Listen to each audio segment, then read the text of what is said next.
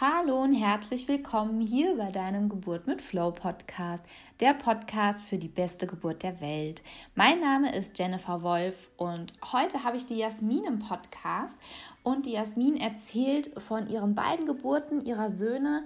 Die erste Geburt war äh, in einer Klinik. Sie empfand es als sehr fremdbestimmt, warum sie sich auch so alleingelassen gefühlt hat und was sie hätte anders machen können. Das erzählt sie hier in der Folge und wie ihre zweite Geburt war. War es wieder in der Klinik oder vielleicht ganz anders? Wie hat sie sich auf die zweite Geburt vorbereitet?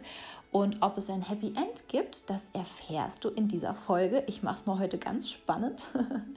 ähm, lieben gern herzliche Einladung an dich, deine Gedanken ähm, zu der Folge zu teilen auf Instagram unter dem Post. Und lieben gern auch stell da deine Fragen an die Jasmin. Die Jasmin hat selber einen wundervollen Blog. Schau auf jeden Fall mal bei ihr vorbei. Und ja, ich wünsche dir ganz viel Spaß hier mit dieser Folge.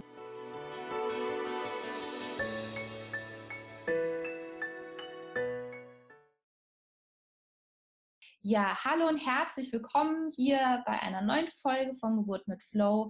Ich habe heute die liebe Jasmin hier in meinem Podcast und Jasmin hatte sich auch gemeldet und möchte ihre Geburtserfahrung mit allen werdenden Mamas teilen.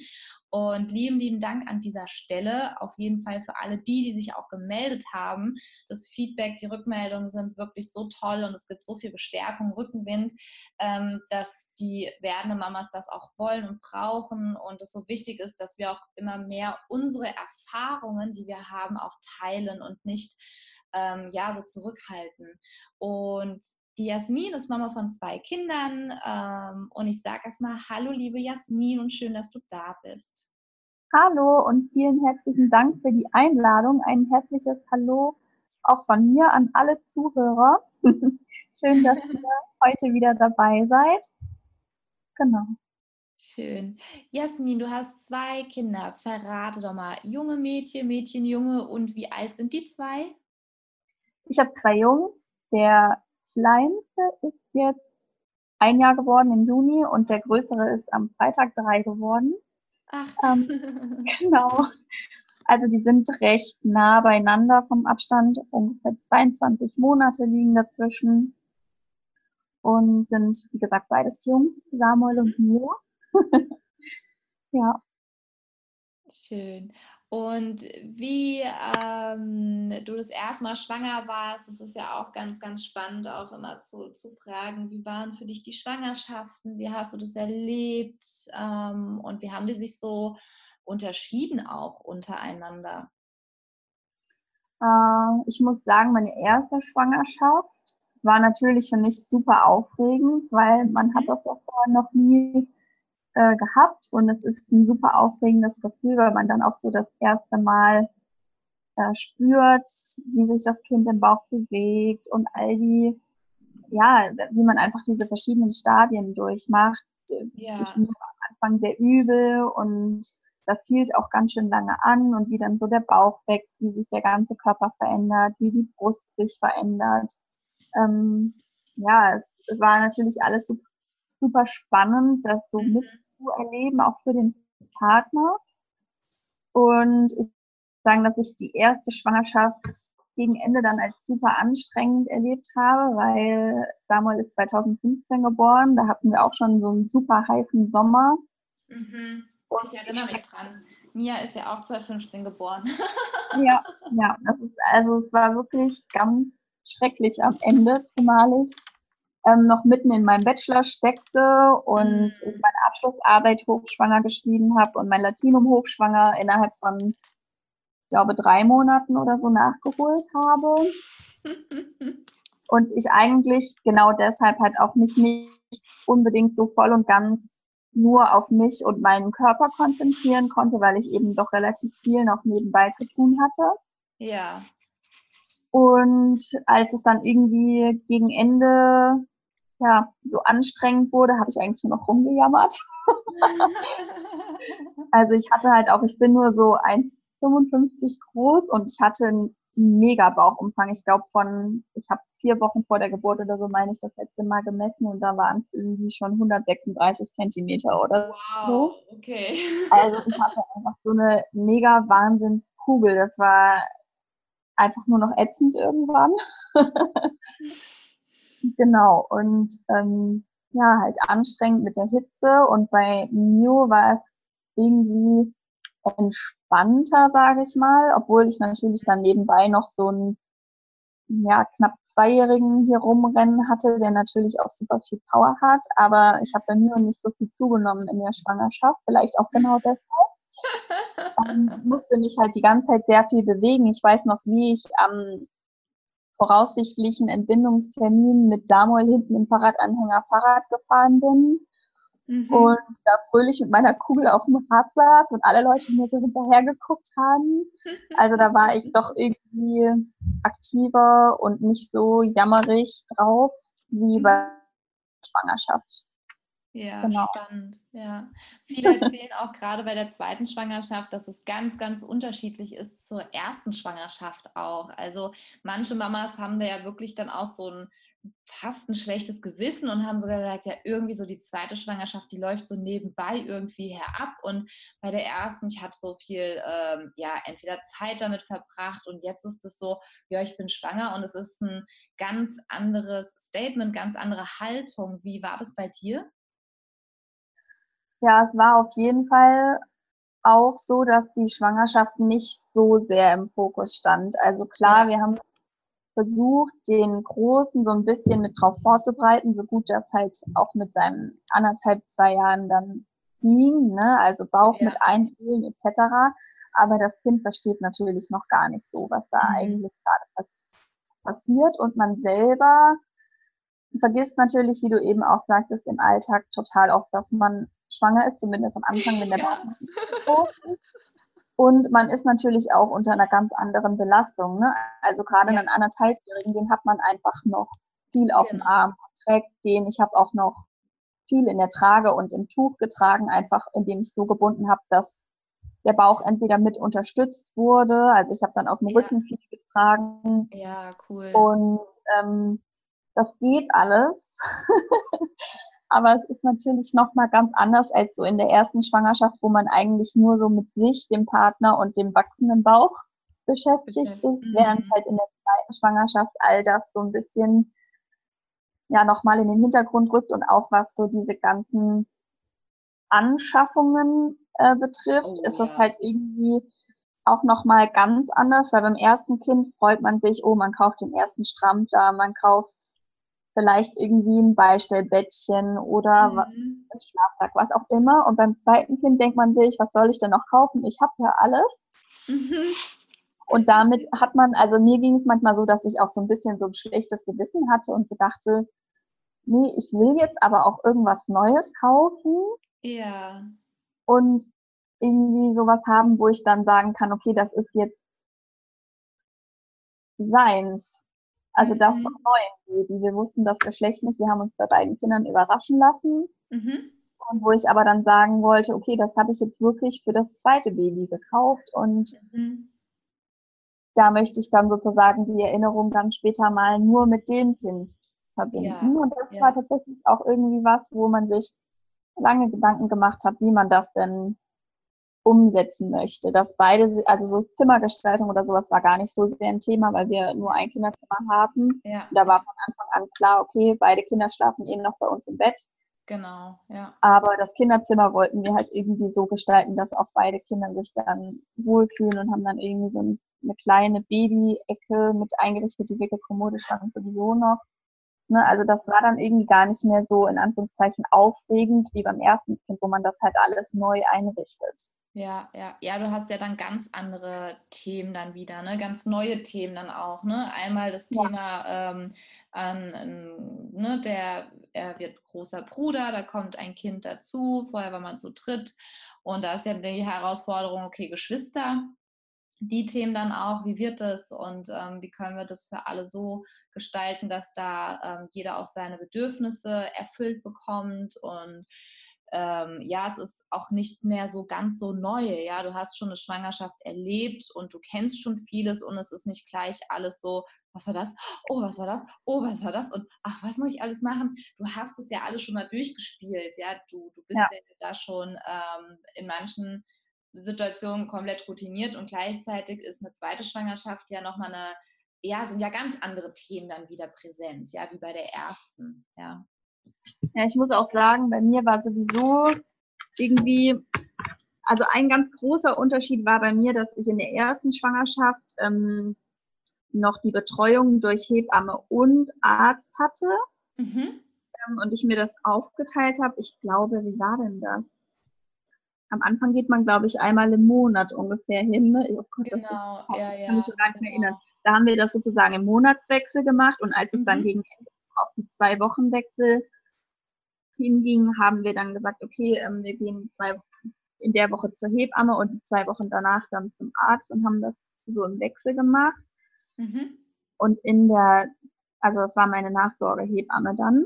Ja, und in der zweiten Schwangerschaft ähm, war ich von Anfang an nur bei der Hebamme und war nur einmal, ich weiß gar nicht mehr, in welcher Woche das war. Ich meine, dass das der große Ultraschall um die 20. Woche war, wenn ich das richtig im Kopf habe. War ich sozusagen nur einmal beim Arzt und sonst war ich nur bei meiner Hebamme, die dann auch letztendlich unsere Geburt ähm, betreut hat und nicht ja. nur Nachsorgehebamme war. Also Mio ist zu Hause geboren und Samuel noch in der Klinik. Mhm. Ähm, genau, und das war halt so ein ganz großer Unterschied, weil man dann auch diese ganzen Ultraschalluntersuchungen gar nicht hatte und irgendwie war das trotzdem dann auch noch mal so viel entspannter, weil meine Hebamme immer zu mir nach Hause kam, während ich mhm. in der ersten Schwangerschaft immer zum Arzt rennen musste. Wir haben auch kein ja, Auto. Das ist cool, ne? Ja. Und ähm, das habe ich halt in der zweiten Schwangerschaft sehr viel entspannter erlebt, weil ich da einfach zu Hause in meiner Umgebung war und Samuel auch bei jeder Untersuchung mit dabei sein konnte. Ja, cool. auch das ist halt schön. Helfen durfte, sozusagen in Anführungszeichen. Also der durfte dann auch mal ähm, hören nach den Herztönen etc. Und das fand er halt auch ganz spannend. Ne? Ja, auf jeden Fall. Vor allem ist es ja dann auch nochmal eine andere Sache, ähm, dass er erstmal dabei sein konnte und auch der Stress, wenn du dann zum Arzt hättest gehen müssen, was machst du mit ihm? Ne? Also du, das ist ja viel, viel entspannter, auch wenn es in deiner vertrauten Umgebung dann auch ist. Ja, das ist ja genau. großartig. Genau.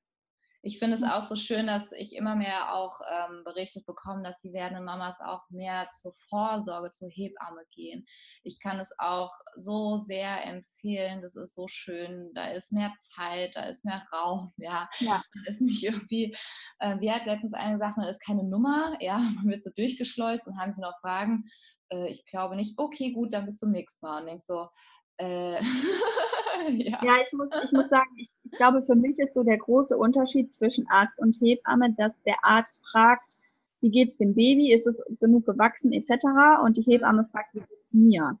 Ja, ja. Was ist eigentlich mit meinem Körper gerade und wie ist die Verbindung zu meinem Baby und wie geht's mir damit und was, was verändert sich gerade in mir, was habe ich für Gefühle, all das hatte halt Platz ähm, ja, bei der ja. Hebammenvorsorge. Ja. Während, weil man eben nicht mehr so sehr mit diesem Ultraschall, der nimmt ja auch Zeit weg beim Arzt und den hat man halt bei der Hebamme nicht. Bei der Hebamme werden Herztöne gemessen, da wird der, der Blutdruck gemessen und der Bauchumfang und ein bisschen abgetastet und der Rest ist wirklich Gespräch.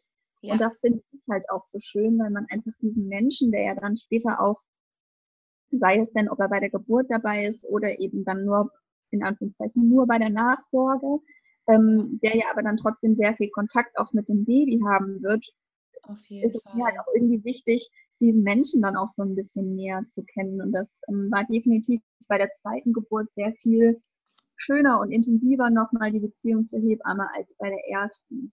Ja, wie schön. Toll. und bei deinem ersten Sohn, du hast gesagt, bei deinem ersten Sohn warst du in der Klinik gewesen. Ähm, wie hast du da die Geburt erlebt? Ähm, meine erste Geburt in der Klinik war, würde ich sagen, sehr fremdbestimmt und ich habe mich sehr allein gelassen gefühlt. Mhm. Also ich muss auch sagen, bei der ersten Geburt ist mir überhaupt nicht in den Sinn gekommen, das Kind woanders zu bekommen mhm. als in der Klinik. Ja.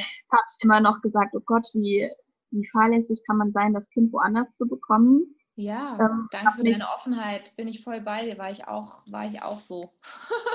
genau, und habe dann eben gesagt, okay, Klinik, wir haben uns mehrere angeguckt, haben uns eine schöne ausgesucht und sind dann dahin gegangen und irgendwie war dann alles ganz anders, als ich mir das so vorgestellt habe. Also ne, ich habe halt ganz klassisch mit meinem Partner einen Geburtsvorbereitungskurs besucht und ja. habe mich da auch wirklich, die hat das ganz toll gemacht, hat den Geburtsvorgang ist sie mit uns durchgegangen und ich habe mich eigentlich sehr gut vorbereitet gefühlt und war auch nicht so, dass ich irgendwie Angst vor den Schmerzen hatte, sondern habe wirklich gesagt, okay, ich bin da ganz entspannt, ich gehe ganz entspannt rein, ich schaffe das schon.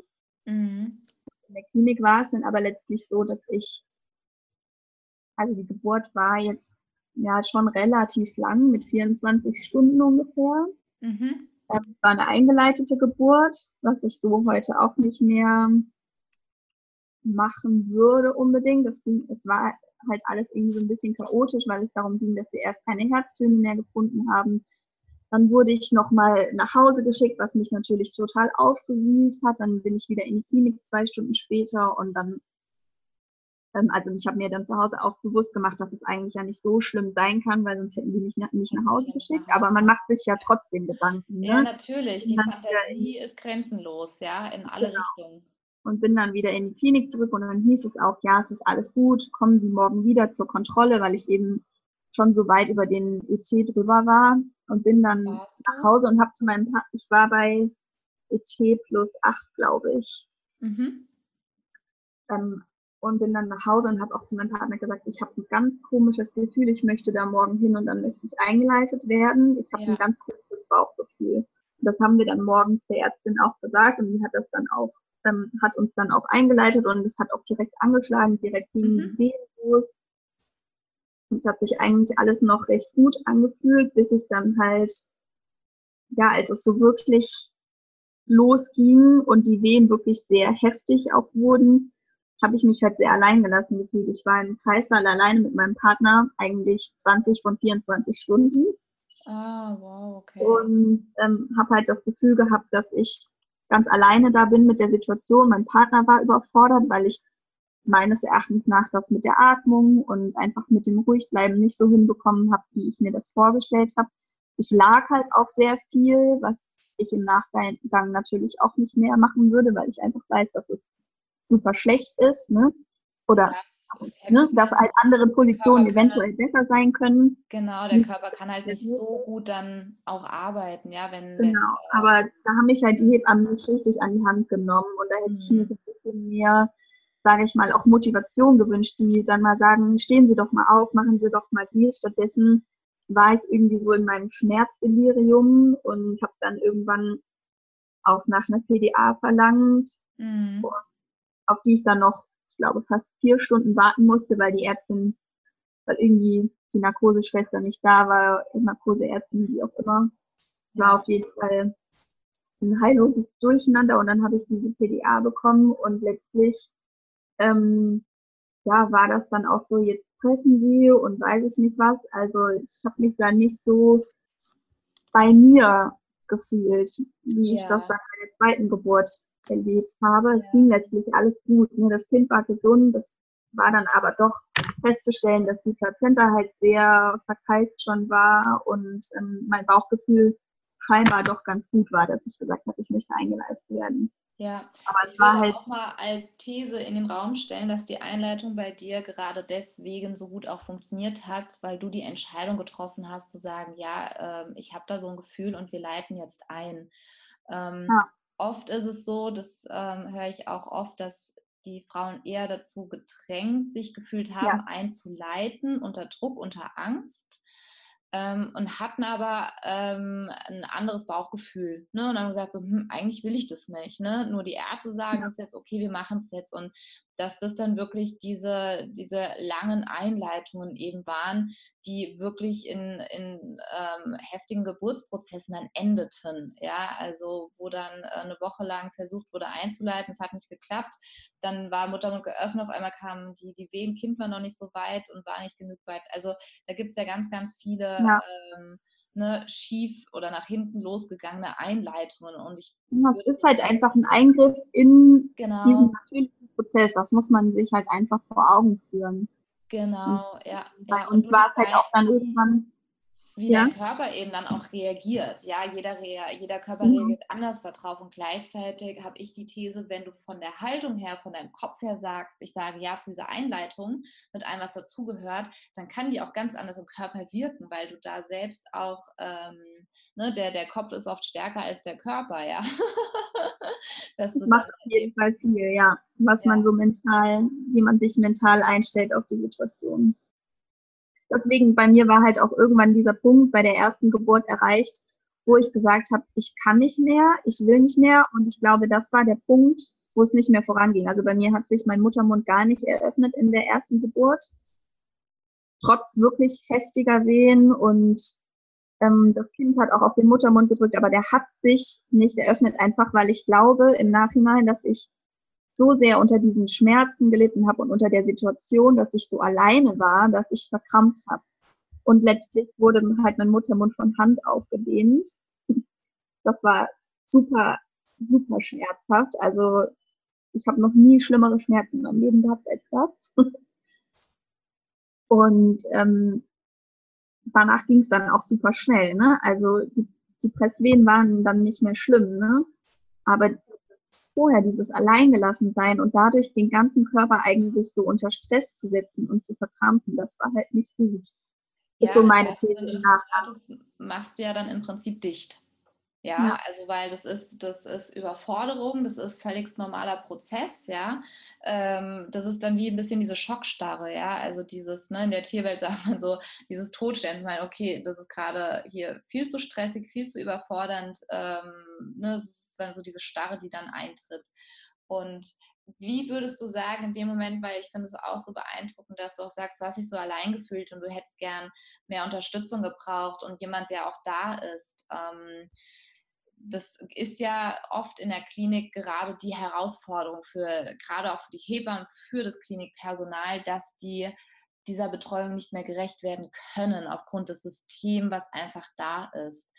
Bist du auch der Meinung, dass du dich auch auf die Geburt so vorbereiten kannst, dass du eben so vorbereitet bist, dass du im Prinzip nicht auf diese Unterstützung angewiesen bist? Also dass du ähm, von jetzt nicht unbedingt von dem Hebammenwissen her, sondern dass im Prinzip dein Partner so gut vorbereitet ist und du selber, dass ihr sagen könnt, liebe Hebamme, ähm, wir fühlen uns bereit, wir sind super vorbereitet, wir rufen dich, wenn wir dich brauchen und dass du gar nicht in diesen Krux kommst, dass du so ähm, darauf angewiesen bist, ja, oder diese Hoffnung hast, okay, hoffentlich ist die Hebamme da, weil ansonsten, oh Gott, ja, weiß ich gar nicht, was ich machen soll. Ja, ich glaube, ich glaube schon, dass man sich darauf vorbereiten kann. Also ich denke, dass ganz viel bei Erstgebärenden das Problem ist, dass man sehr oft negative Berichte hört, deshalb Angst bekommt und dann irgendwie denkt, oh Gott, hoffentlich wird das bei mir nicht so, statt sich damit auseinanderzusetzen, okay, wenn dann wirklich, wie du eben sagtest, so eine Situation eintritt, was kann ich tun und was mache ich dann mit meinem Partner und sich vorher eine Strategie zu überlegen. Und vorher zu sagen, okay, Schatz, wenn ich so reagiere, dann mach bitte das und das. Sag mir, steh auf, tanz mit mir, bring mich zum Lachen, was weiß ich. Ähm, oder irgendeine andere Strategie, die einem einfach gut tut, Entspannungskerzen, Entspannungsmusik, was auch immer. Dass man da einfach so ein Repertoire an Möglichkeiten hat, die man dann auch ausschöpfen kann, ohne unbedingt auf diese Heb dieses Hebammenwissen zurückgreifen zu müssen. Und vielleicht ähm, das weiß ich, habe ich halt erst bei meiner zweiten Geburt dann auch gemacht, ähm, für den Fall, dass ich es brauchen sollte, so einen wirklichen Geburtsplan erstellen, was sich wirklich machen, was möchte ich eigentlich? Und nicht einfach in diese Geburt völlig offen reinzugehen, weil das macht halt auch verletzbar, habe ich so festgestellt, sondern sich wirklich damit auseinandersetzen, wie möchte ich das, was möchte ich nicht? Und sich ähm, wirklich damit nochmal auseinandersetzen, was für einen guten Geburtsprozess auch förderlich ist, weil das war mir bei, einer, bei meiner ersten Geburt halt nicht so klar. Und bei meiner zweiten Geburt, das fand ich damals ganz schön, habe ich das Katzengleichnis gelesen. Ich weiß nicht, ja. ob du das kennst. Ja, das kenne ich, ja. Ähm, ja. Kann ich ja mal ganz genau. kurz in, in wenigen Sätzen zusammenfassen. Katzengleichnis ist ähm, eine, eine, ganz süße Geschichte, kann jeder auch mal googeln oder ich setze den Link mal rein. Und zwar geht es darum, dass ähm, das Witzige ist, eine sehr gute Freundin von mir arbeitet in der, in der Tierklinik und die habe ich auch mal gefragt zum Thema, ne, wenn ein Hund trächtig ist oder eine Katze, was wird gemacht? Und sie sagt, ja, nichts. Ja, gibt es ja keine Vorsorgeuntersuchung. Nein, die Tiere sind instinktiv und die können das, ja. Selten, dass sie nachhelfen müssen. Und bei den Katzen ist es so, dass äh, jeder Tierarzt weiß, Katzen musst du wirklich in Ruhe lassen. Ja, ganz, ganz in Ruhe lassen. Du darfst da nicht eingreifen, weil es so immens den Geburtsprozess stört. Und dann ist so die These aufgestellt, stell dir mal vor, jetzt fangen die auf einmal an, äh, herum zu experimentieren und zu sagen, hm, wir müssen da unterstützen, müssen da eingreifen. Und auf einmal wird dieser Raum, der vorher da war für die Geburt, alles normal war für die Geburt, auf einmal komplett gestört, ja, und vertechnetisiert und ähm, ver, ver, ja, im Prinzip wird eine, auf einmal eine Doktorarbeit draus gemacht, wo gar keine notwendig gewesen wäre. Also mal, so habe ich es noch in Erinnerung. Ne? Ja, genau. Und dann geht es irgendwie darum, dass die Katzen sich gar nicht mehr daran erinnern, wie es denn vorher war, bevor dieses ganze medizinische ja. da war. Genau, und darum ja. geht es wieder so back, back to the basics. Äh, ein Geburtsraum sollte dunkel und möglichst klein sein, im Idealfall einfach, dass man diesen Raum sich hat und den für sich so gestaltet, dass man sich wirklich wohlfühlt und sich entspannen kann. Ja, und ja. Ähm, genau, da, sich dann dahingehend zum Beispiel vorzubereiten und zu sagen, okay, wenn im Kreissaal das Licht brennt, dann bittet doch die Hebamme darum, das auszumachen. Macht euch lieber ein paar Kerzen an oder trennt euren, wenn der sehr groß ist, euer Bett mit einem Paravent ab oder was auch immer. Da gibt es auch Möglichkeiten. Ähm, einfach solche Dinge. Und damit kann man sich ja auch vorbereiten, wenn man das halt weiß, okay, wie ist der Geburtsprozess und was ist dafür förderlich, wie kann ich das vielleicht ähm, in einem Kreissaal, in dem es gerade auch hektisch zugeht, weil um mich rum lauter Geburten gerade passieren, wie kann ich das dann umsetzen und was habe ich für Möglichkeiten. Ja, das ich halt Fall. sehr hilfreich, dann auch um in die zweite Geburt wieder entspannt reinzugehen, weil meine erste halt doch sehr, ja, für mich sehr schwierig war und mhm. chaotisch und ähm, ja, dann war für mich natürlich eine sehr große Aufgabe, wie gehe ich in diese zweite Geburt rein, ohne Angst zu haben vor den Schmerzen, ohne Angst ja. zu haben, was wieder passiert, in diese Situation zu kommen. Mhm. Genau. Und wie, wie ist dir das gelungen? Was hast du gemacht? Hm, ich habe ganz viel, also erstmal habe ich mit meinem Partner keinen Geburtsvorbereitungskurs nochmal besucht, sondern stattdessen einen Hypnobirthing-Kurs. Mhm ähm, wo es darum geht, so ein bisschen in so ein, ja, wie so eine Art Selbsthypnose zu gehen, einfach ganz viel bei sich zu sein, in den Körper hineinzuspüren und das, was um dich rum ist, auszublenden. auszublenden ja. Und dann habe ich eben im Zuge dessen auch ganz viel so, ich würde es jetzt vielleicht fast schon autogenes Training oder sowas nennen, ja, so Entspannungsübungen ja. einfach gemacht und habe mir auch ähm, eine Playlist zusammengestellt mit Musik, wo ich sage, okay, die entspannt mich und habe die dann bereitgehalten für den Moment der Geburt und habe mich nochmal einfach ganz intensiv mit dem Thema beschäftigt, in welcher Umgebung ich mich wirklich wohlfühle und was ich mir vorstellen kann. Und es war auch ganz schnell klar bei der zweiten Geburt, was ja bei der ersten komplett ausgeschlossen wurde noch, ähm, ja, dass es eben Hausgeburt wird. Ja. Und da muss ich auch sagen, das war eigentlich so ein totales Bauchgefühl. Und ich glaube, dass das auch so ein bisschen aus der Angst vor dem Krankenhaus heraus dann ausgelöst Aha. wurde, dass ich gesagt habe, okay, dieses zweite Kind bekomme ich nicht in der Klinik.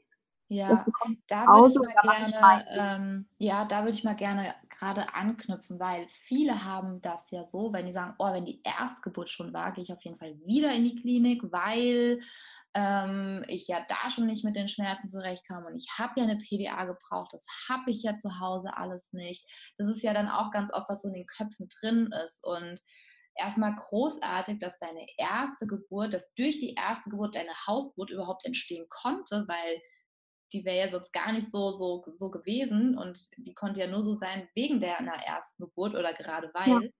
Und wie, wie hast du da wirklich so deine Angst in den Griff bekommen oder wie hast du es geschafft, dass das eben nicht genau in diese Richtung geht? Die würde ich jetzt mal in den Raum stellen, oft konventioneller ist, zu sagen, boah, ne, auch so vom Umfeld, was, deine erste ja. Geburt, die war doch schon so schlimm und zu Hause, dass du ja gar keine medizinische Unterstützung. Ähm, wie, wie war das denn dann für dich? Ähm, ich habe erstmal meine Ängste immer ganz klar mit meinem Partner und auch mit der Hebamme besprochen. Ja. Meine Hebamme hat mir wirklich immer wieder gesagt, äh, das ist eine komplett neue Geburt. Es ist eine komplett neue Situation und die muss nicht gleich sein. Die ist ja, eigentlich schon fast zwangsläufig anders. Denn es ist mhm. nicht dieselbe Schwangerschaft, es ist nicht dasselbe Kind. Oh, du hast toll. ein ganz anderes Wissen. Ja. Und dein Körper, wenn der einmal so eine Geburt durchgemacht hat, mhm. dann kann er quasi auf Repeat stellen und kann das Programm genau. sozusagen nochmal abspulen. Ja, das ist und, so geil, ja. Und diese Worte von meiner Hebamme, dass, dass es einfach eine andere Schwangerschaft und eine andere Geburt ist, die haben mich wirklich, die haben mir da eigentlich sehr geholfen. Und ich muss halt auch sagen, vielleicht hat es auch das die Entscheidung so ein bisschen leichter gemacht. Wir wohnen halt in der Nähe von zwei Kliniken, wo ja. ich halt weiß, wenn was wäre, da wäre ich wahrscheinlich zu Fuß schneller als der Krankenwagen sozusagen. Ja, ja, also ja, ne, das war halt dann auch wirklich noch mein Punkt, wo ich meinen Partner auch vor allem sehr beschwichtigen konnte, der am Anfang total gegen diese Hausgeburt war oder mhm. war sehr überzeugt davon, weil er halt meinte, okay, was ist, wenn was passiert und wo ich ihm dann wirklich ähm, mehrere Berichte und auch Statistiken vorgelegt habe, hier von wie heißt die, Quark, wie heißt diese Seite? Ich weiß es nicht. Quark? Hm, ich weiß es nicht.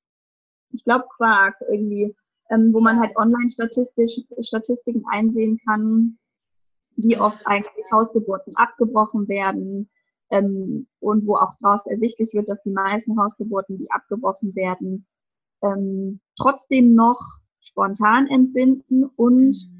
Dass die größere Zahl der abgebrochenen Hausgeburten sogar noch mit dem eigenen Pkw verlegt wird, als mit dem Rettungswagen. Ja. Weil das ist ja oft das, was in den Köpfen drin ist. Oh mein Gott, wenn eine Hausgeburt nicht funktioniert, dann fahre ich mit Blaulicht und Sirene ins Krankenhaus. Genau, genau. Und alles und das ist, ist halt eingestellt. Ne? So, genau. Sondern wenn man halt eine Hebamme hat, die, der man vertraut, dann denke ich, ist einem auch klar, dass die einen im Notfall wirklich frühzeitig Absolut. verlegen wird, weil sie, das ist halt sagen, dieser die Punkt. Das. Die sehen das frühzeitig. Genau, genau. Das ist halt dieser rein, Punkt. Ja. Die haben dich durch die Schwangerschaft begleitet und die kennen ja. dich, kennen das ja. Kind. Und ich glaube, dass die deshalb auch sehr viel früher schon spüren als im Krankenhaus, wenn was schief läuft. Ich kann und dann auch so bestätigen, ja. ja. Genau das war halt so. Genauso, dass du dein Kind kennst, ne? wie es ja. reagiert, wie es reagiert und was es dann in dem Moment braucht, als wenn jetzt jemand von ganz außen ähm, mit deinem Kind im Prinzip konfrontiert ist, ja. Genau. Ja, und da habe ich dann einfach versucht, mir diese Ängste zu nehmen, habe auch mit meiner Hebamme besprochen, okay, wenn ich jetzt wirklich vor Schmerzen nicht mehr aushalte, dann sagte sie auch, ja klar, dann verlegen wir dich halt und dann hast du es aber wenigstens versucht. Wenn du es nicht versucht ja. hast dann, und dich dann danach ärgerst, dann bringt es dir ja auch nichts. Ja. Es ist schade, wenn man am Ende sagt, ach, hätte ich doch. Genau. Und Wie gerade bei uns im Hubschrauber. Von der Klinik wahrscheinlich, weil wir wohnen wirklich direkt daneben. Also sie hätten dich mit dem Helikopter auch holen können. so ganz spektakulär wie so ein Actionfilm, weißt du, so mit, mit Abseilung und. ja. ja. ja. aber das, das hat mir halt wirklich sehr, sehr viel die Angst genommen und dann einfach sich mit dem Prozess auseinandersetzen und was man tun kann und auch wie man, was einen einfach runterbringt dann in ja. bestimmten Situationen. Ich finde es auch großartig, dass auch. du Mhm, ich finde es auch großartig, dass du deinem Partner diese Statistiken gezeigt hast und ihn auch so an die Hand genommen hast, ihn wahrgenommen hast in seinen Befürchtungen, in seinen Ängsten, dich hast davon nicht entmutigen lassen, sondern ähm, zu sagen, hier guck dir das mal an, weil Männer, ähm, die haben im Prinzip die Herausforderung, dass sie nicht in dich hineinspüren können. ja. ja. Und die sind ja schon in der Regel oft auch äh, zahlenlastiger als wir, also mehr mit, mit dem Kopf als mit dem Bauch. Ja. Und die brauchen wirklich das als Unterstützung. Ja? Den Männern ist es auch total mit geholfen, wenn sie wie einen Fahrplan haben für die Geburt, ja, wie eine Art Checkliste, ja. Das ist denen ihr okay, ich, ne, das gibt denen ein Gefühl von Sicherheit und ich bin vorbereitet und nicht, oh Gott, ich weiß überhaupt nicht, was soll ich denn jetzt tun, was soll ich denn jetzt tun, ja. Ähm, das ist wirklich großartig, dass du ihn da so mitgenommen hast.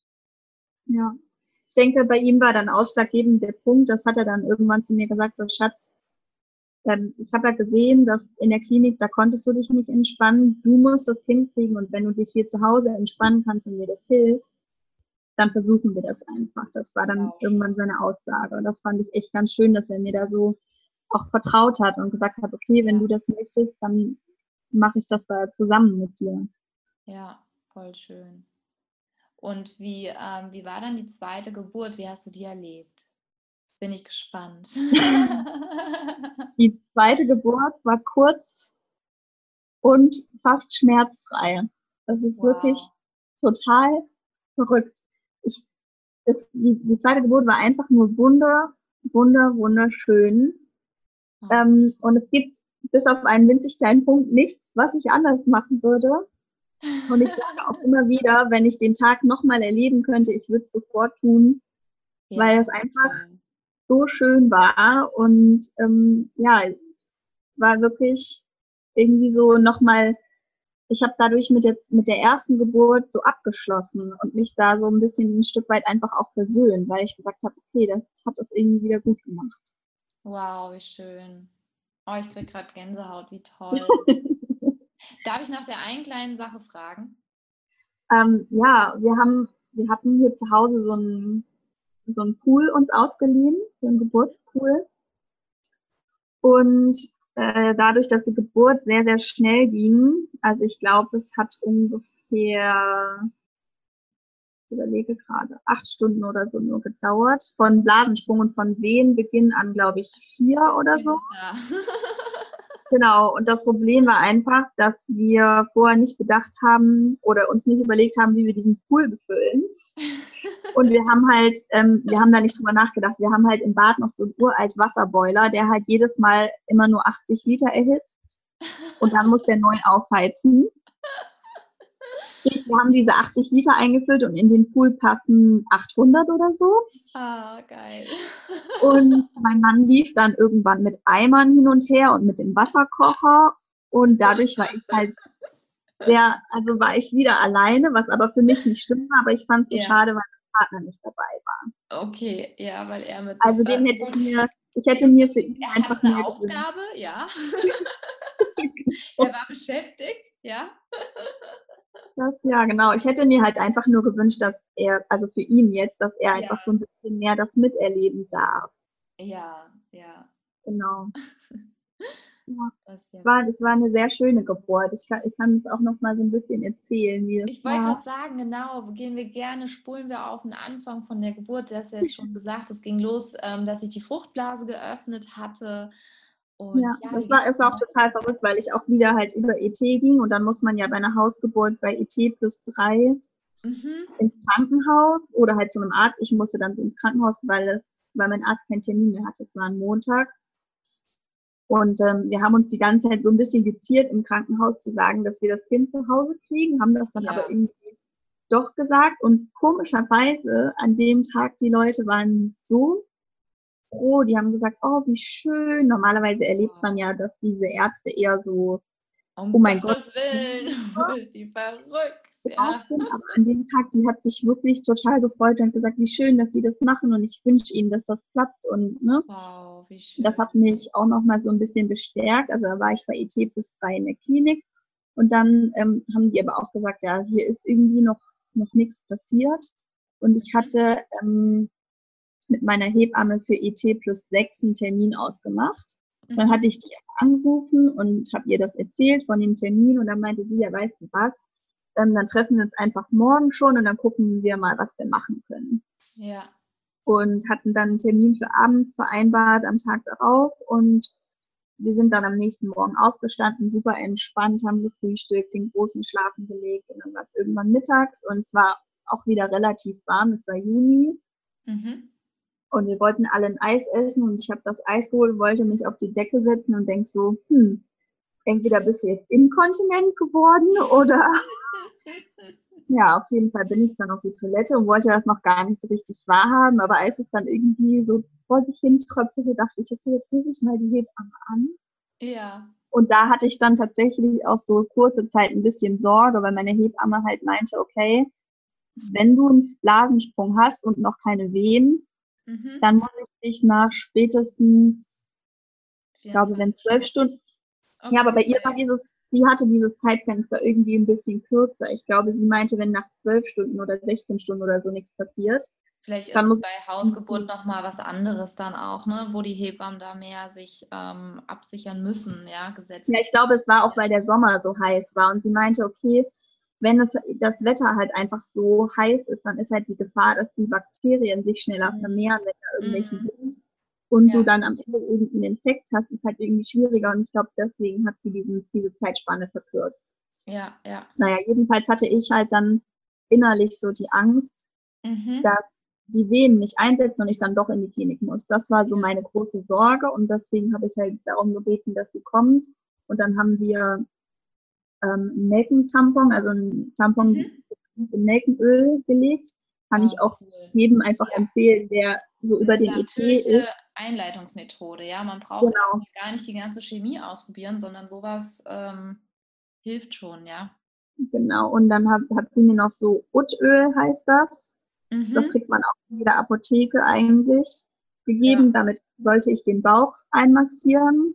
Mhm. Und diese zwei Dinge, ich weiß nicht, ob das halt war, weil, weil der Körper eh schon so auf Geburtsmodus war durch den Ladensprung, aber diese zwei Dinge, die waren der Burner. Wirklich, cool. da, damit ging das wirklich innerhalb von zwei Stunden sind die Wehen sehr intensiv geworden. Stark. Und dann habe ich ähm, der Betreuung für unseren Sohn be Bescheid gesagt, weil es darum ging auch, dass er bei der Geburt dabei ist.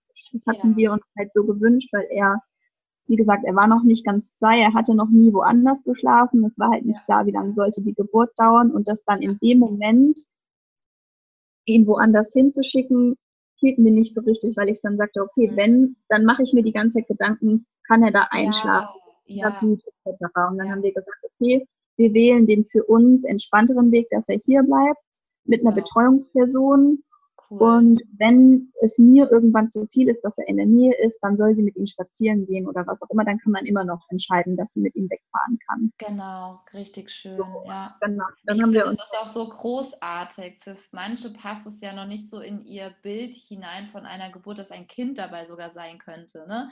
Das ja. ist ja auch total spannend, weil man sagen, um Gottes Willen, was, die hat ihr Kind bei der Geburt dabei, um Gottes Willen, weil wir eben oft diese Bilder noch im Kopf haben von den Geburten, wie sie stattfinden, wie sie ablaufen, ja. Genau. Ähm, und auch die Geburtsvideos, die ich jetzt auch habe, die ich in meinen Kursen zeige oder die ich auch in meiner, ne, auf meiner Playlist habe auf YouTube, die würde ich meiner Tochter zeigen, ja, und die ist drei. Also es ist so, weil die sind wunderschön und dann bekommen die direkt in die Wiege im Prinzip gelegt, ein ganz anderes Bild von der Geburt, ja. Genau, wir haben mit Samuel auch welche vorher geguckt und ich habe ihm das auch, genau, ich habe ihm vorher, habe ich ihn auch so ein bisschen darauf vorbereitet. Ich habe gesagt, okay, wenn das Baby dann rauskommt, das kann sein, dass das, dass Mama dann ganz laut ruft und dass ich ganz laut schreien werde, da brauchst du keine Angst haben, ich rufe dann das Baby, dass das oh, zu uns kommen soll. Genau, so haben wir das ihm versucht, so ein bisschen ja. zu erklären. Und es war dann auch so, dass er an dem Tag, als er dann merkte, okay, die Mama hat Wehen, wir haben dann noch, ich hatte so Bock auf Burger, wir haben dann noch unter den Wehen Burger bei McDonalds Lieferservice. Geil. Richtig ekelhaft eigentlich, aber nun gut, darauf hatte ich scheinbar gelüste. Und dann hatte ich mich irgendwann, also dann kam die Hebamme, ich hatte dann noch, ähm, noch eine Geburtsfotografin dabei bei meiner Geburt. Oh, toll. Die mich begleiten sollte, weil ich das, ich hatte so viele schöne Bilder gesehen im, im Internet und ich habe gedacht, irgendwie bei so einer Hausgeburt, das ist nochmal so was krass Besonderes, das hätte ich irgendwie gerne so ein bisschen festgehalten. Voll schön. Und dann hatten wir noch eine Geburtsfotografin dabei. Genau, wir waren letztlich meine Hebamme, mein Mann, unser Sohn mit Betreuung im Hintergrund und halt die Geburtsfotografin, also vier erwachsene Personen und ich. Mhm. Genau. Ähm, und die haben wir dann auch angerufen, dass sie kommen soll, sodass dann alle sozusagen hier waren. Und dann habe ich erst so ein bisschen die Wehen beim Essen veratmet. Und als ich dann merkte, okay, jetzt wird es wirklich intensiver, wir hatten den Pool im Wohnzimmer aufgebaut, habe ich mich ins Schlafzimmer zurückgezogen mhm. mit meinem Hund, wo mich auch wirklich alle eigentlich komplett in Ruhe gelassen haben. Ähm, mein Sohn kam dann irgendwann rein und wollte mit mir kuscheln. Das war ein bisschen oh. anstrengend, weil er so auf meinem Bauch saß oben. Ah, ja, okay. Und immer wenn ich Wehe hatte, dann habe ich mich so, also ich kniete vor dem Bett, habe ich mich so nach vorne gelehnt, um ihn so ein bisschen abzulegen. Aber das war halt ein super intensiver Moment. Ja. Für mich auch so emotional einfach nochmal, weil ich so oh. merkte, okay, diese Verbindung zwischen diesen zwei Kindern oh, ja, ist jetzt so gerade so intensiv. Ja. Das war, das war richtig schön. Und dann hatte ich eben meine, meine Entspannungsmusik im Hintergrund laufen und bin dann auch immer mal wieder so ein bisschen rumgelaufen, musste auch mal zwischendurch zur Toilette und war da eigentlich so ganz bei mir und meine Hebamme hat, glaube ich, nur einmal zwischendrin den Muttermund kontrolliert, wo sie aber auch gefragt hat, ob das in Ordnung ist. Ja, ja ähm, und hat halt sonst nur so ein bisschen mir den, den Steiß massiert. Das war echt super angenehm. Und dann irgendwann habe ich gesagt, so, jetzt, ähm, das war nämlich auch das Witzige, wir wussten ja das Geschlecht nicht und wir hatten auch immer noch keinen Namen. Und dann bin ich über die Geburt so ein bisschen ausgerastet und meinte zu meinem Mann, jetzt müssen wir uns endlich mal überlegen, wie das Kind heißen soll. Wenn das jetzt morgen kommt, da muss das einen Namen haben. Und meine Hebamme hat mich nur angeguckt und meinte, nee, das Kind kommt nicht morgen, das kommt heute noch.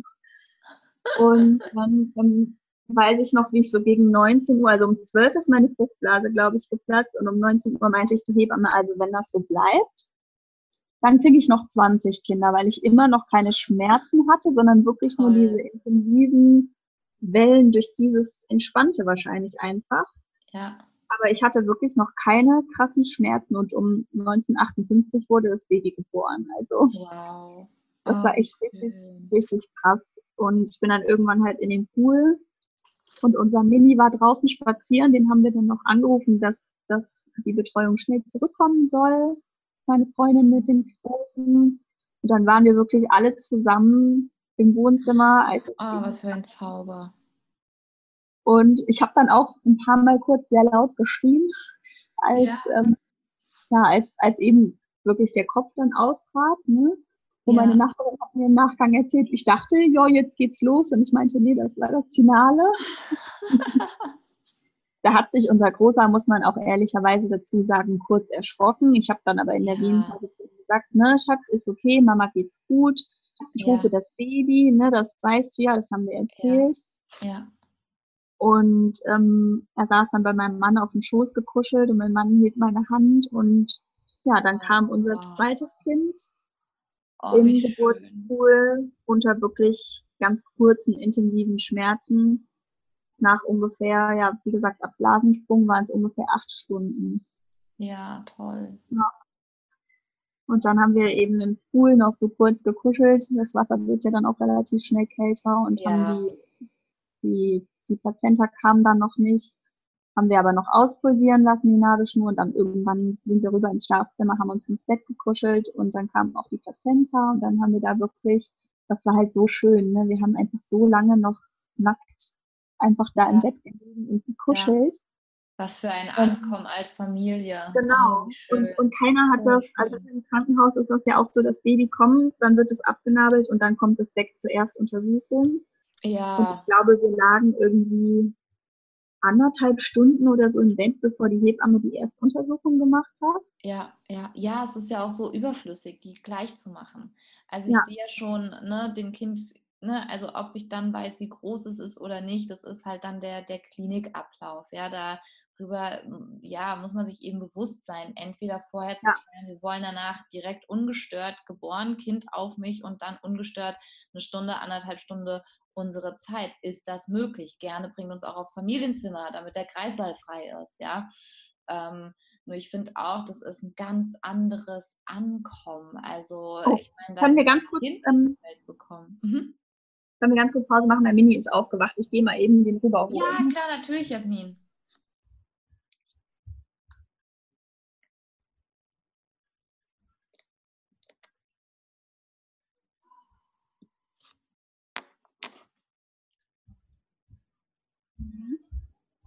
du aufgewacht?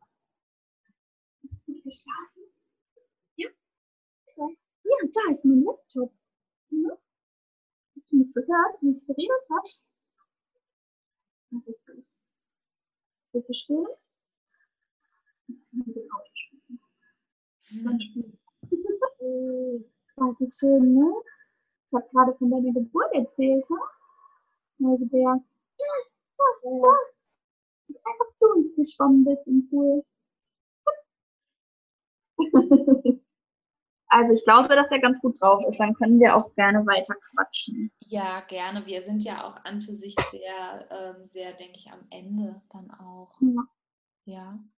Ähm, also das heißt, ihr habt dann wirklich sehr, sehr lange und intensiv dann auch kuscheln können und eure Ankunftszeit gehabt. Und das ist wirklich dann ganz, ganz besonders, ähm, wenn ein Kind so in die Familie aufgenommen werden kann und ihr so als Familie auch ankommen könnt. Das Ja. ist in der Klinik so nicht möglich, ja. Ja, das stimmt. Das ist wirklich ähm, richtig schön, vor allem auch mit dem Geschwisterkind dann. Ne? Da konnte sich halt auch einfach zu uns ins Bett kuscheln und Ja, ähm, das war nicht irgendwie so, dass man weg, das war, war für mich nämlich auch so ein ganz komischer Gedanke, okay, wenn ich in der Mhm. Klinik entbinde, dann fahre ich weg mit dickem Bauch ja. und dann komme ich wieder und der Bauch ist quasi nicht mehr dick und ein Baby ist da. Das versteht er irgendwie nicht, habe ich Ja, gedacht. ja, bin ich so bei Und dir. so hat er wirklich, der erzählt heute noch manchmal, Oma, da kommt, da, da ist der Mio, da ist der rausgekommen und So geil. ähm, denke ich wirklich so krass, der hat das echt irgendwie, Ja, klar, diesen, diesen. Vorgang noch nicht so verstanden, aber irgendwie hat er es halt doch mitbekommen und, ja, und ja, es war irgendwie nochmal so ganz intensiv und schön, das dann auch so mitzuerleben zwischen den beiden Jungs, ne, dass die dann so diese Verbindung auch hatten. ja, unter der. Geburt. Und ähm, ja, und meine Schwiegermutter war damals auch sehr entrüstet darüber, dass wir den Großen bei der Geburt dabei haben wollen. Ja, das antun, aber wie du eben schon sagtest, ne, das ist halt dieses Bild, was man von Geburt hat. Es ist irgendwie blutig und schmerzhaft und laut und verstörend, aber das ist es halt nicht ja, zwangsläufig. auch gefühlt, du schickst dein Kind im Prinzip gefühlt in ein Kriegsfeld rein, ja, also so. Ja, ähm, also, und, und das ist es ja nicht, ja. Und Ja. du als Mama kannst auch sehr gut einschätzen, kann ich das meinem Kind jetzt, ähm, schafft er das, schafft er es nicht? Ähm, Ich habe gerade gefühlt, hm, geht mal bitte raus, geht mal spazieren, ja. Ähm, ne, du hast ja als Mama dann ein sehr, sehr gutes Gefühl und ich glaube, wir muten unseren Kindern manchmal zu wenig vielleicht zu im Po, also ne, dass wir manchmal, Ja. oh nee, das kann die noch nicht oder das ist noch zu früh, weil das unsere Angst ist. Und die Kinder sind teilweise, gehen ja mit Dingern oder mit Themen manchmal so gut um, wo ich manchmal der mir auch so perplex, wo ich gedacht, wie krass, ne? Also Beispiel war, wie meine Oma Ja. gestorben ist und ich habe ihr das dann erklärt. Viele haben gesagt, was, du nimmst sie mit auf die Beerdigung, und ich so selbstverständlich, es war ihre Uroma und das gehört zum Leben dazu, ne? Und die hat das, ähm, ja, die hat das so gut verstanden und es war auch so süß, weil sie da auch so spielerisch dann auch dran gegangen ist und für mich eine ähm, Inspiration, damit auch anders umgehen zu können, ja.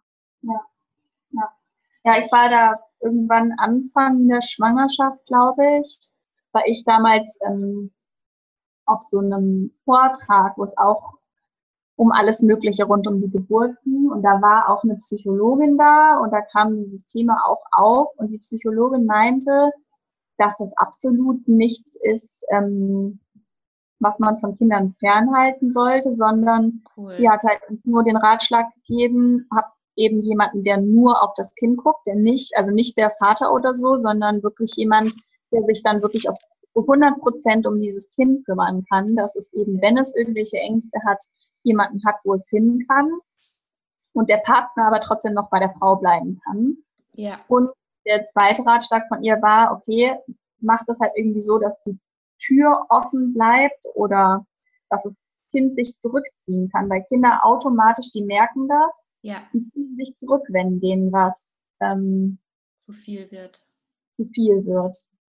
Und die gehen dann einfach. Und deswegen haben wir gesagt, okay, wir, wir versuchen das einfach. Und es war auch tatsächlich so, dass wir irgendwann gemerkt haben, okay, irgendwie jetzt gerade ähm, will er was anderes. Es war gar nicht unbedingt so sehr, dass ihm das zu viel war hier zu Hause, sondern eher, dass er halt so Energie hatte und nach draußen musste. Und dann Ja. sind die halt auch spazieren gegangen, ne, Ja. für einen kurzen Moment. Und dann halt auch wieder zurückgekommen und dann war es auch wieder gut. Und dann hat er ja auch den letzten Teil der Geburt nochmal mitbekommen. Und ich muss wirklich sagen, dass ich jetzt nicht glaube im Nachgang, dass ihn das irgendwie verstört hat oder so. Also wir haben auch so ein paar, dadurch, dass wir die Geburtsfotografen hatten, so ein paar Videoausschnitte. Ah, wie toll. Ähm, und da, die haben wir uns natürlich auch nochmal danach zusammen angeguckt. Oh, ja. Und da meinte er dann auch, ähm, da hatte, war er dann auch so ein bisschen, dass er sich sehr an mich geklammert hat. Und ich glaube schon, dass er da so ein bisschen, wie soll ich sagen, nicht unbedingt ängstlich war, aber dass er so, ja, dieses Mitgefühl hatte, wie ich mich in der mhm. Situation gefühlt habe. Aber er hat dann trotzdem immer danach ganz stolz erzählt, ja, und da ist der Mio geboren und ähm, es war jetzt nicht irgendwie so, dass er gesagt hat, nee, ich soll das jetzt wegmachen und er, er sich irgendwie jetzt einen Arm gebunden hat und weggelaufen ist. Ja, sondern er hat ja, das Video ja, immer mit mir zu Ende angeguckt. Und ich glaube, dass ein Kind, wenn es die Chance hat zu gehen und ihm was zu viel wird, immer gehen würde. Ja, da bin ich ganz bei dir. Total schön. Ach ja, liebe Jasmin, vielen Dank, dass du uns so in deine Welt mitgenommen hast. Ähm, wenn ich so die Rolle einnehme einer werdenden Mama, was sind so deine, ähm, so aus, dem, aus deiner Schatzkiste, so deine ähm, ja, was du gerne weitergeben möchtest. Ja, deine ähm, Tipps finde ich ist immer so ein blödes Wort dafür. Ja, ja. ich habe jetzt mal hier einen Tipp für dich, sondern wirklich so deine, deine Erfahrungswerte, Erfahrungswerte, das muss ich merken, Erfahrungswerte, die du gerne an eine andere Mama auch gerne weitergeben möchtest, zu sagen, ähm, ne Beispiel, macht nicht denselben Fehler wie, ja, oder ich kann ja. euch empfehlen, mir hat das und das total gut getan und letztendlich kommt es da und da drauf an, ja. ja ich würde einer werdenden Mama auf jeden Fall mit auf den Weg geben wollen, wenn man irgendwelche Sorgen und Ängste hat vor der Geburt, vielleicht gerade zum Beispiel, was das Thema Schmerzen ist, das ist, denke ich, sehr häufig, mhm. dass man dann negative Geburtsberichte gar nicht an sich ranlässt. Mhm. Ähm, sondern sagt, wenn einem, wenn jemand einem was erzählen will, das habe ich auch oft so gemacht, so ja, und dann ist das und das passiert, dann einfach zu sagen, hey, hör, hör zu, ähm, du weißt, ich krieg bald mein Baby und du kannst mir das sehr gerne erzählen, wenn, wenn meine Geburt vorbei ist, aber jetzt gerade möchte ich solche Geschichten nicht hören, weil es mir nicht gut tut. Ja. Und da einfach bei sich zu bleiben und auf, auf den eigenen Körper wirklich zu vertrauen und sich vielleicht auch so ein kleines Mantra zurechtzulegen, indem man sagt, ich schaffe das ähm, und das einfach anzunehmen, wie es kommt und gar nicht so sehr ähm, ja vorher zu sagen, ich möchte das jetzt ganz genau so haben, mhm. sondern irgendwie auch anzunehmen, wie es eben kommt und ähm, ja, sich einfach mit dem, mit dem Prozess auseinanderzusetzen, was genau da passiert und was für Möglichkeiten man hat, diesen natürlichen Prozess zu unterstützen, wenn man eine natürliche Geburt möchte. Wovon ich jetzt mal bei den meisten Frauen ausgehe. Liebe Jasmin, vielen, vielen Dank. Das ist, das ist so wertvoll, ähm, dass du hier deine Erfahrung auch teilst. Sollten wir viel, viel mehr tun. Sehr gerne.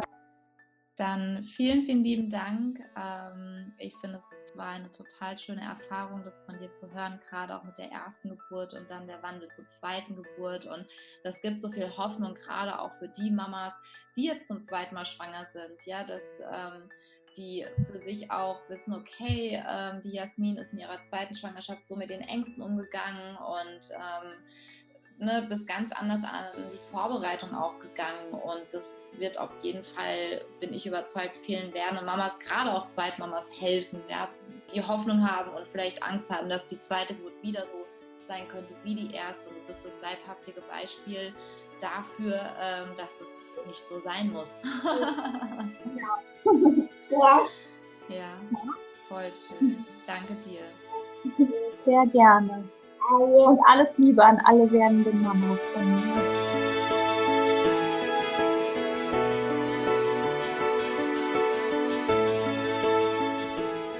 Ja, hier bin ich nochmal. Ich habe das Gespräch mit der Jasmin so genossen und ich hatte echt Pippi in den Augen, wie ich dieses Bild hatte, was sie beschrieben hatte, ähm, wie die Familie zusammen am Ende der Geburt auch zusammen im Bett war, diese Zeit genossen hat und auch hier ähm, du merkst, denke ich, immer mehr, es, es steht und fällt wirklich mit der Vorbereitung auf die Geburt, mit deiner mentalen Stärke, mit deiner mentalen Fitness. Und ich finde es großartig, wie die Jasmin ihren Weg gegangen ist und ihre traumhafte Geburt wirklich noch hatte.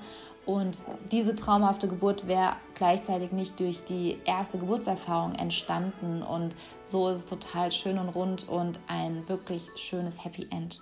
Ich wünsche dir einen wundervollen Tag und ich freue mich auf die nächste Folge mit dir. Deine Jennifer von Geburt mit Flow.